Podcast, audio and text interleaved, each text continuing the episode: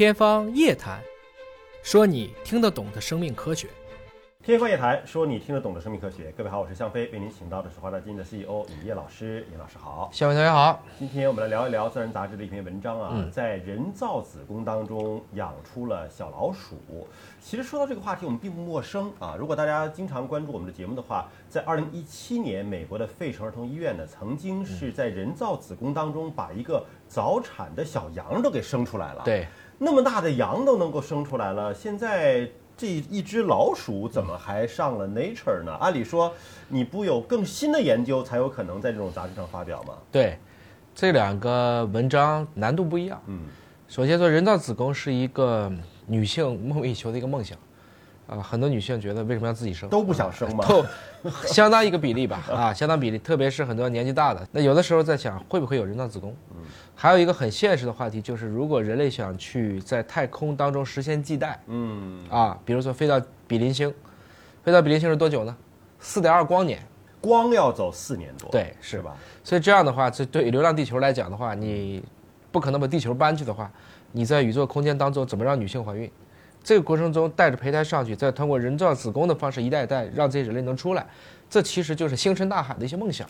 其实，在科幻电影《星际穿越》当中有这样的一个画面啊，就是类似像个大冰箱一样，带了很多的那种受精卵的胚胎。后来不是那个女性的宇航员找到了一个适合人类生存的星球，她就像女娲一样了，对吧？所有的这些都是她的孩子，她养起来。但她一个人怎么可能把这孩子生出来呢？那就一定是有一个类似于人造子宫可以孕育这些胚胎成长的这样的一种技术，这是电影当中的。对，而现在我们在真实生活当中看到的。科学家们在小鼠身上，嗯，可以说基本上完成了。我们之前说的那只羊呢，实际上相当于是早产羊，嗯，相当于人类大概在六个月到七个月，把这个羊拿出来，然后放到一个他们特殊做的一种塑料袋儿，就它是培养液，小羊成型了，对，然后从羊妈妈肚子里拿出来，相当于早产了。理论上，它解决的是早产的人造子宫的后续的问题。嗯，它当时的八只羊，当时有四只。到六只是存活下来了，因为早产的小羊它再小呢，它脐带啊这些是清晰的啊，嗯，它相当于用外科手术的方式把脐带跟这种输营养的管道就缝合起来，对，对接起来了。但是这次实验有什么不一样吗？这次是直接用受精卵在体外，相当于对小鼠做试管的鼠婴儿，嗯，然后直接就放到一个玻璃瓶里。我们知道人类的试管婴儿的这个虽然叫试管啊，但只是在试管当中让精卵结合哈，它并不是真的这个孩子在试管里长大。但这小老鼠做的这个试管啊，它真的就是在玻璃瓶里头长大了，放在一个玻璃瓶里。对，一般来讲呢，这个我们说受精卵一变二，二变四，四变八，逐渐呢它就已经不是均匀的分裂了，嗯，就产生急性，就是产生了一些不均匀的分裂。到第五天的时候，对于老鼠来讲，已经有大约两百五十个细胞了。嗯，这个时候你就明显能看出来，它已经出现了，比如说内外之分啊，内细胞团开始分化，外胚层，包括原始的内胚层都开始出来了。这种情况下，我把它放到一个玻璃瓶当中，同时给它一些模仿类似于这种胎盘或者说滋养层细胞的一个条件，让它开始去发育。所以这是它能上。Nature 的一个原因，我觉得难度非常大的一点，因为最近我跟一些妇产医生沟通和聊天哈，就说胎盘是一个非常神奇的器官，呃，它不仅仅是隔绝了母子之间的一些不该有的连接，但是它又能够把营养呢输送给这个孩子。对。可是我们知道，这个受精卵细胞它要着床，嗯，啊，要要找到这个位置来发育，包括还要生出一个胎盘来。对。这个机制。我们到现在还没有研究的很清晰吧？没错，是。那这个小老鼠的这个囊胚它着哪儿？玻璃上它着哪儿？怎么给它供营养呢？这个子宫其实是胎儿最不适合生长发育的地方。为什么呢？对抗。嗯。活下来就必须是好的。嗯。我是在筛选它。大家曾经尝试过把人的子宫，比如说你知道宫外孕有些在输卵管上，嗯。有些甚至直接长到了肠系膜上，嗯。这样的反而长得更好。它更加不会顾及母体怎么样，而是我自己就生长。听明白了吗？它就去抓营养了。至于母亲怎么样，不管了。所以其实胎盘是双向选择，既保护了母亲，不要受到胎儿的威胁到自己的生命，又保证了这个孩子本身是健康的。它是一个修炼场，能经过子宫训练出来的胎儿，我们理解为才可以顺利的被母亲所产下来，是这么一个过程。所以整体来讲，如果给到一个细胞团的话，我给它充足的营养、代谢成分、激素，包括温度。那么理论上讲，它是有可能进行下一次的一个三维分化的。毕竟这已经是五天了，已经出现了一些细胞的原始分化。也就是说，它在体外的这种生长环境，它更无所顾及了，对对吧？就是不管说对母体会不会有伤害，反正它只要吸收到营养、抓取到能量，它就可以成长。对，这个瓶子呢，它一直在转，嗯，因为它不能让它贴壁，一贴壁就没法形成这个三维分化了，哦缓慢的转，然后还要去通风。啊悬浮状啊，态，它可以理解成是一个缓慢的一个悬浮状态。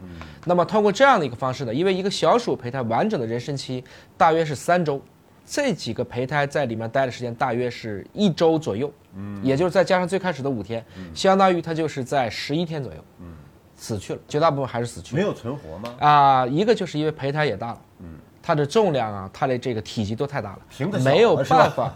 其实可能也不是，就是说简单的通过只是液体的这种输送，而不是哦通过一个高速公路啊，像一个胎盘、脐带这样的一种输送，可能已经很难再去保证它的营养物质，包括它氧气的供应了。所以它这种半悬浮状态的在玻璃瓶当中的，它是生不出脐带的，是吗？它没有办法，它跟谁长脐带呢？嗯，它找不到一个连接，而且也没有办法再把它移植回这个母亲的子宫里，因为没有脐带呀、没有胎盘呢，就它没有办法再去着床了。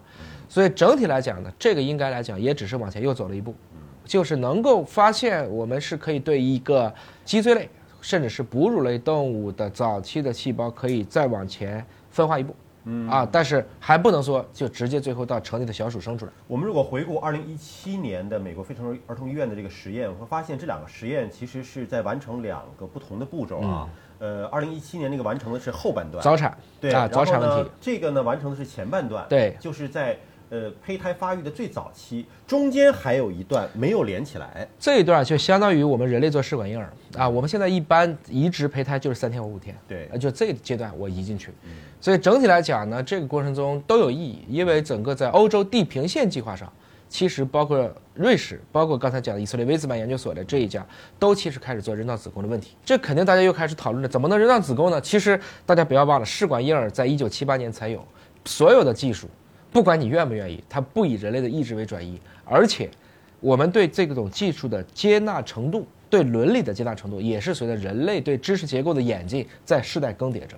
我想，人造子宫这个技术，如果一旦真的成熟嗯了，可以从一个受精卵细胞开始培育，让它在试管当中，或者在一个电饭锅里边，在一个容器里边长大出生。嗯那对于一些已经灭绝的生物，它重新回到这个星球上，希望就来了。对我们之前说过猛犸象啊，猛犸象呢，就是已经找到了它的这个活的体细胞。那你通过克隆技术啊，通过一些干细胞的技术啊，把它孕育成一个胚胎细胞，这个可能性是有的。但是哪有子宫生它呀？那如果这个人造子宫能够出来，是不是像猛犸象就真的就能复活？那那个可能还更难，因为那是个猛犸象，即使生出一只婴儿猛犸象，没那么大锅是吧一两百公斤，然后觉得这个难度挑战很大，所以现在科学家更多的是用基因编辑的方式，让现在的现代象长毛。嗯啊，这个可能是说我们从技术上来讲更成熟一点。人造子宫还有一个长久的话题，就是大家会在讨论，因为现在很多发达国家，特别是高知的群体不生孩子，有一个重要的原因就是不愿意浪费机会成本，并不是他们不想要孩子，而是在他事业成长的一个高峰期，他不愿意为这个去耽误时间。所以反过来讲，人造子宫会不会解决我们这种少子化的问题？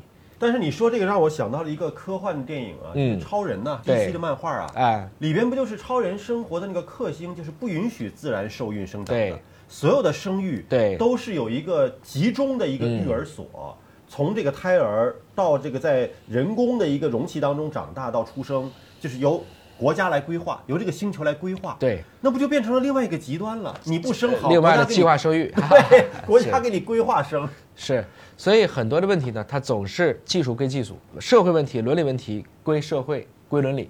我们只是保持的对任何一个技术的有趣的一种构想，保持各种可能性，在具体用的时候，还是我讲的，要用善者之心去思考这个技术如何用，才能更好的为人类的社会，起码是不添乱。从二零一七年到现在，有四年的时间过去了，我们看到人造子宫的这个技术的一个进步和发展，也许再过三年四年，这个技术还会有突飞猛进的一个进步。不管你接不接受，喜不喜欢，愿不愿意，这个技术已经向我们走来。